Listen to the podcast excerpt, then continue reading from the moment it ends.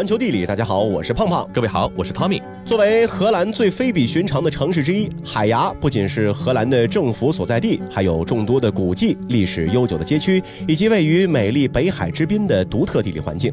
那由于众多的荷兰王室成员都在海牙比邻而居，所以海牙呢也有着海边的王家之城的美誉。王家的优雅气质和绿色的凝密气氛包围着整个城市。博物馆五个世纪以来的顶级作品也在这里得到了沉淀。秋日的海牙一定让你不虚此行。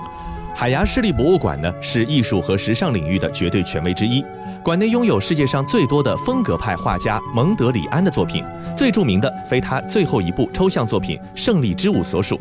而在博物馆的现代艺术殿堂，莫奈、毕加索、埃贡·席勒、康定斯基、路易斯·布尔乔亚、弗朗西斯·培根和许多其他大师的作品呢，都被尽收其中。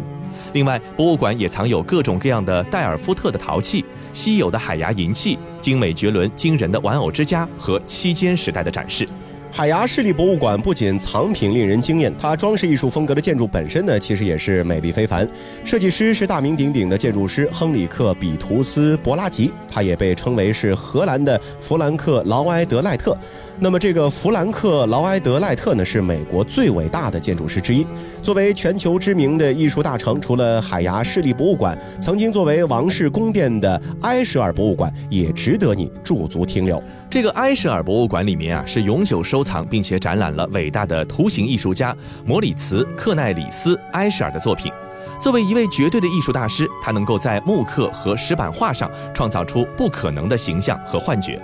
大家不妨在脑海中想象一下这样的情景：流向高处的水，永无止境的楼梯，爬行的动物在桌上物体之间疯狂打转，似乎在飞出和重新进入图纸，以及手伸出画纸描绘手本身这样的场景。对于大多数人来说啊，这些东西呢是很难想象的啊，更不用说描绘出来了。但是，一切呢都真实存在于埃舍尔博物馆。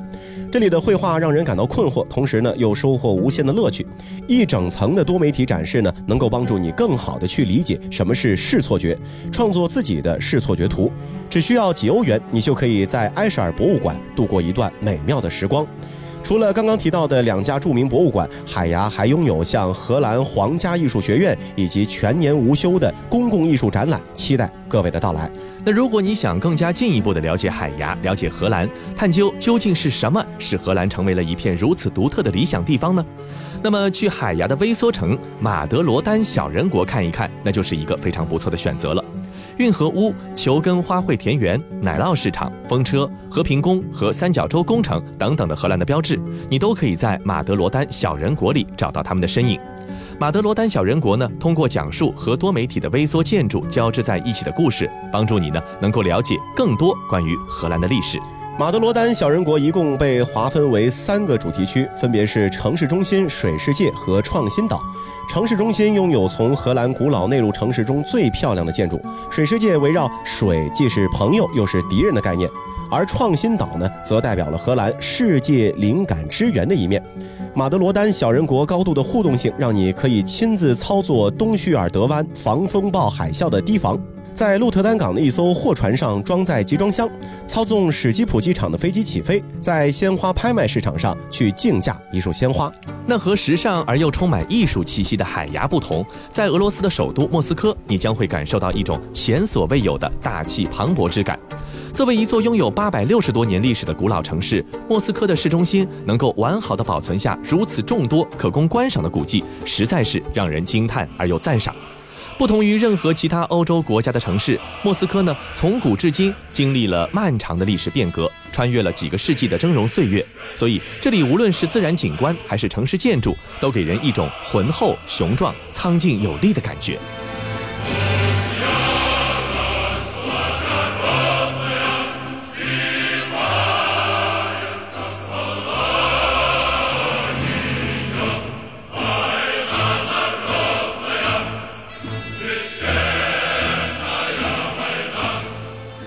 莫斯科除了参观红场、远距离的眺望克里姆林宫，还有这些事呢，你是一定要做的。首先啊，就是去看一场一票难求的演出。莫斯科的剧院是多如繁星，那如果想要观赏和体验最具俄罗斯韵味的芭蕾或者是歌剧演出，那莫斯科大剧院就一定是首选。在莫斯科大剧院内上演的所有演出都是用俄语演唱的。剧目的制作风格是非常的传统，几乎全部都是俄罗斯的经典歌剧。当你走进剧院的那一刻，金碧辉煌的演出大厅真的是无法用语言来赘述，绝对配得上一个艺术大国的风范，也绝对需要一身体面的装扮来表达对剧院和演员们的敬意。千万不要因为不懂俄语就打退堂鼓，因为单是为了欣赏剧院本身都值得你专程前往。如果订得到经典剧目，诸如舞台剧《卡门》、芭蕾舞《罗密欧与朱丽叶》，那真的是你太幸运的一件事情了。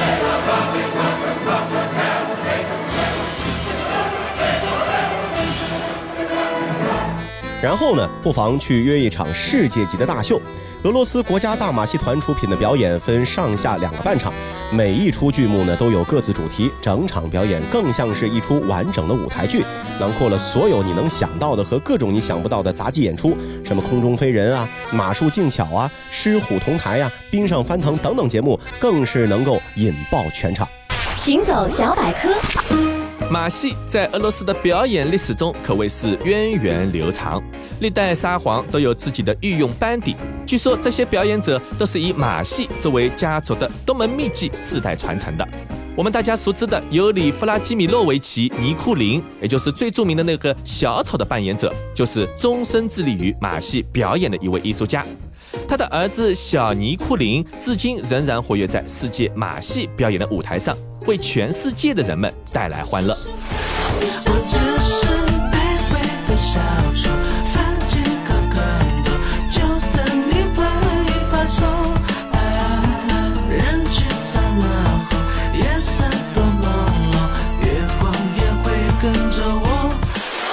接着，你需要去坐一班最华丽的地铁。地铁啊，实在是一个不足为奇的城市交通配套设施。但是，莫斯科的地铁站绝对会颠覆你对地铁的所有想象，是一座名副其实的地下宫殿。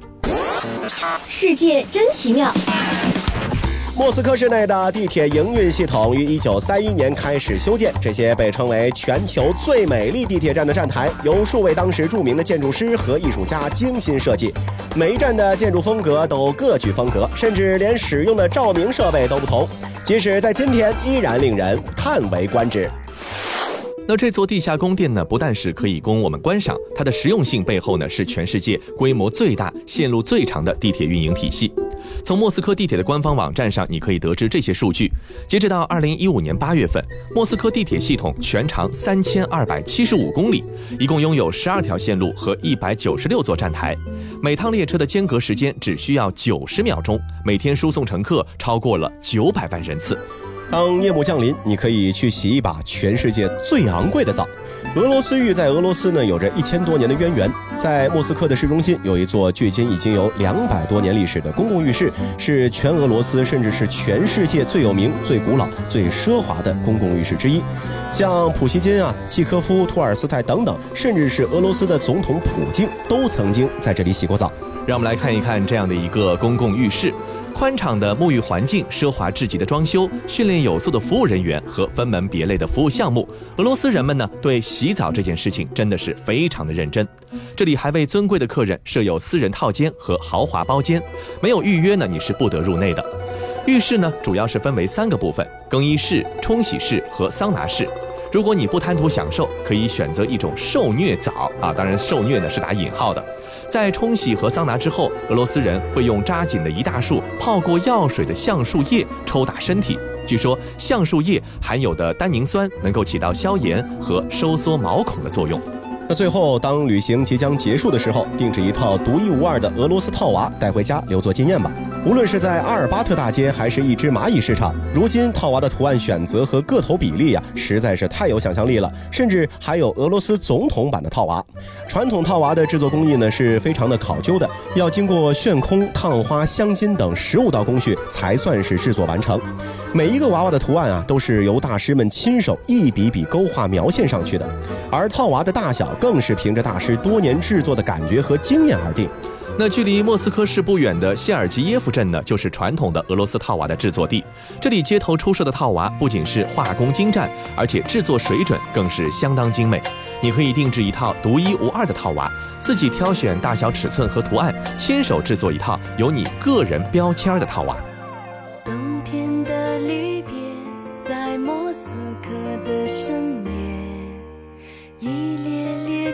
对在街上森严戒备，这里没人察觉。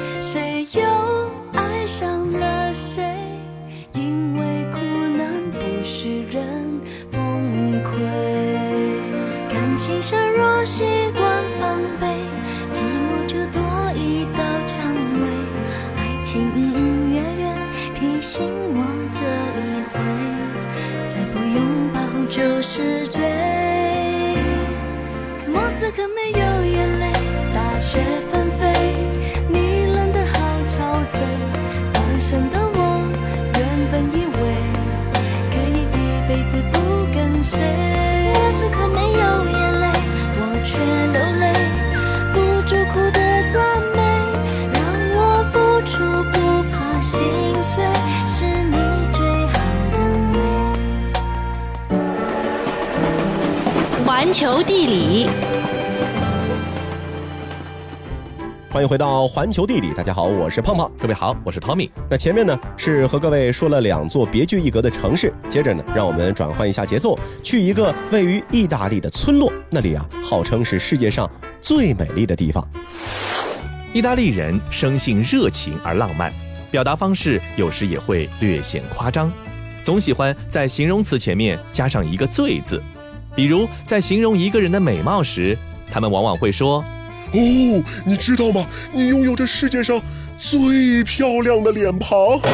在形容一个地方的友好时，他们一般会说哦，这是我去到过的最友善的地方。在形容一种美味的食物，他们很可能会说天哪，这是我吃到过的最美味的食物，没有之一的那种。而如果有人向他们问起五渔村，他们会毫不犹豫地回答你五渔村，哦，那是世界上最最美丽的地方。五渔村是位于意大利利古里亚大区拉斯佩齐亚省的沿海，由蒙特罗索、维尔纳扎、科尔尼利亚、马纳罗拉和里奥马焦雷这五个悬崖边上的村镇组成。曾经被美国的国家地理杂志是盛誉为世外桃源。那在意大利人的心中啊，五渔村就是一个彩色的圣托里尼。圣托里尼呢是位于希腊大陆东南的爱琴海上，是由一群火山组成的岛环。岛外呢是海水湛蓝，海景壮阔，蓝天如洗；岛上呢是宁静安详，风光怡然。有数千户岛民世世代代生活在那个地方，过着与世无争的生活。而位于意大利里埃维拉地区的五渔村所在的海域呢，叫做利古里亚海，属于地中海。里埃维拉的原意啊是高山、陆地和大海的交汇之处。那用来解释五渔村的地理位置呢，是再恰当不过的了。常年温润的地中海气候，使得这里呢也非常的适宜居住，而其位于海边的位置，又赋予了五渔村悠闲淡然的性格，和圣托里尼是非常的相似。那除了类似的生活环境啊，五渔村和圣托里尼还有颇为有趣的相似之处。比如说，圣托里尼呢，它是一个火山岛环，土质和气候非常适合种植葡萄，有利的自然条件使它成为了希腊最大的葡萄产区。五渔村呢，虽然没有如此得天独厚的条件，但是早在一千年前，五渔村的先民们就开始轰轰烈烈地对大自然进行改造，在海边悬崖上开辟梯田，垒起石墙，建起蔬果园，种上葡萄藤、橄榄和蔬菜。那如今啊，甘醇美味的葡萄酒也成了五渔村的一个代表产物。当夕阳挂在低空，海水金光闪烁，柔软的浪花轻轻地拍击海岸、海边，无数五彩斑斓的房屋，大大小小，错落有致地坐落在悬崖之上，屋顶反射着落日的光芒，使得这些房屋就如同一块一块点缀在青山和大海之间的彩色宝石。而在扬名世界的彩色房屋背后，还流传着一个动人的故事。自古以来，五渔村的居民以打鱼为生。丈夫外出打鱼，妻子则料理家务，夫妻不得不陆海相望，饱受相思之苦。有一天，一位渔民之妻灵机一动，找来颜色鲜艳的涂料，将屋子涂成了五颜六色。这样不仅寄托了自己的相思之情，还能让出海的丈夫一眼就看见自己的家，让他知道家人在等他平安归来。美好的寓意让村民们开始争相模仿，久而久之渐成习俗。如今，这些色彩斑斓的房子已经是当地最亮丽的风景，红、黄、蓝、绿、粉各种颜色交相辉映，宛若一幅色彩浓艳的欧式油画。除了彩色房屋，五渔村还有一个标志性景点，那就是爱之路。爱之路修建于意大利统一时期，当时政府计划在五渔村修建铁路，为了存放炸药和杂物，工人们特地在半山腰开凿出了一条小路。铁路竣工之后，原来存放在小路上的物品呢被清理一空，但由于这条小路位置幽僻，风光优美，此后呢就渐渐成为了情人们的约会场所。爱之路啊，曲曲折折地盘旋在海边的悬崖峭壁上，不仅是连接着马纳罗拉和里奥马焦雷，还连接着无数相恋男女的心。据说，如果在爱之路上向爱人求婚，那么他一定无法拒绝。不知道是因为爱情的魔力，还是爱侣们在此暗藏的咒语。沿着小路渐渐前行，但见道路两旁的墙壁上布满了涂鸦，其中啊，不但有青年情侣为了爱情的疯狂誓言，还有失恋者的惆怅和单身者的希冀。不过啊，现如今浪漫而美丽的五渔村，历史上呢，也是曾经饱受过战争摧残的。在古代欧洲，五渔村所在的港口是罗马人海上航线的重要基地，同时也是军事、经济、交通的重镇。无论何时，都是各方势力争夺的一个焦点。到了公元九世纪的时候，地中海地区局势混乱，北非的萨拉森人趁虚而入，化身海盗，在地中海烧杀抢掠，无恶不作，侵扰意大利西部的大部分地区。五渔村呢也未能幸免，当地村民或者直接被杀害，或者被驱赶到山中，他们流离失所，妻离子散，过着悲惨的生活。萨拉森人的残暴统治足足是持续了两三百年。直到十一世纪，托斯卡纳崛起，击退了侵略者，村民们才得以重返家园。尽管饱受战乱之苦，但是渔村的居民从来就没有丧失建设家园的热情。他们建造房屋，种植葡萄，使得当地的葡萄酒产业是脱颖而出，在竞争激烈的欧洲市场能够长盛不衰。其中甘美的夏克特拉酒更是驰名全球。除此之外，为了保护世代生活的家园，村民们还在绝壁上修建了一座座守望塔。至今，这些曾给予村民安全感的建筑仍然屹立在山腰。斗转星移，到了十九世纪，意大利民族英雄加里波第将军统一了意大利，国内局势呢趋于稳定。五渔村在相对和平的环境下得到发展，开通了火车，修筑了栈道。这些举措呢，让世人逐渐的得以窥见了村庄的美丽。到二十世纪七十年代末，一位美国背包客无意之间是闯入了这片世外桃源，五渔村展现的一切都令他惊艳不已。回国之后，他将拍摄的照片是投递给了《国家地理》杂志，五渔村就此扬名，成为了全世界旅游者心中的圣殿。那如今啊，五渔村呢虽然也是游人如织，但却仍然保持着原始风貌。村子规模没有扩大，娱乐设施很少，也没有哥特、巴洛克风格等艺术气息浓厚的建筑物，只有那些彩色房舍，展现着原汁原味的风情。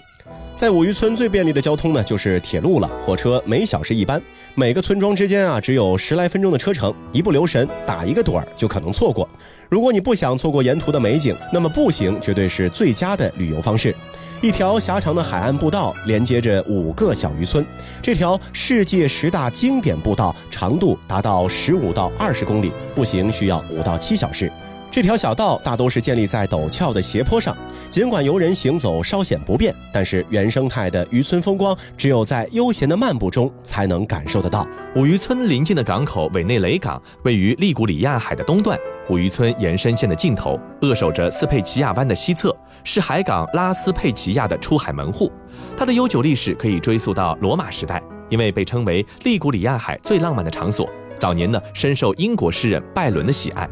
后来随着五渔村的声名鹊起，维内雷港呢也渐渐被游客所熟知。一九九七年，维内雷港、五渔村和周边岛屿一起被联合国教科文组织列入世界文化遗产名录。在五渔村的马纳罗拉可以直接的乘船到维内雷港。不过，通往码头的路很窄，是一条紧靠海边的悬崖的小径，仅能够容纳一人通过，因此常被乘船的客人是挤得满满的。到了维内雷港，你会发现这里的海岸线很平缓，海水呢也很平静，和五渔村惊涛拍岸的画面是截然不同。平静的港湾内停泊着不少的游艇，在温暖的阳光之下，船上和岸边的人都显得懒洋洋的。那在港口尽头的海边夹角上，伫立着1198年修建的圣彼得教堂。教堂边上呢是已成废墟的拜伦石窟。据说啊，英国诗人拜伦曾经在这里收集灵感，创作诗歌。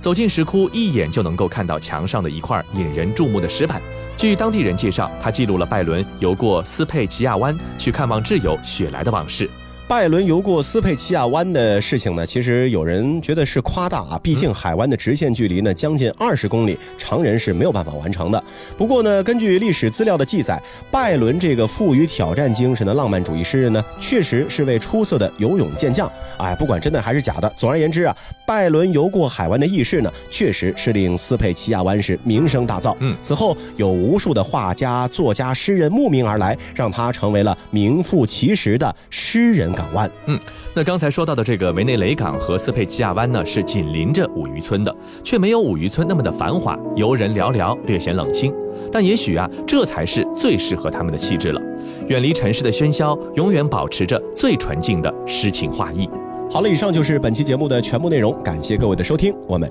下期再见。终于明白你变成回忆，没有言语能够说明当。谱了一段旋律，没有句点，也无法再继续。像埋伏在街头的某种气息，无意间经过，把往日笑泪勾起，忽然心痛的无法再压抑。原来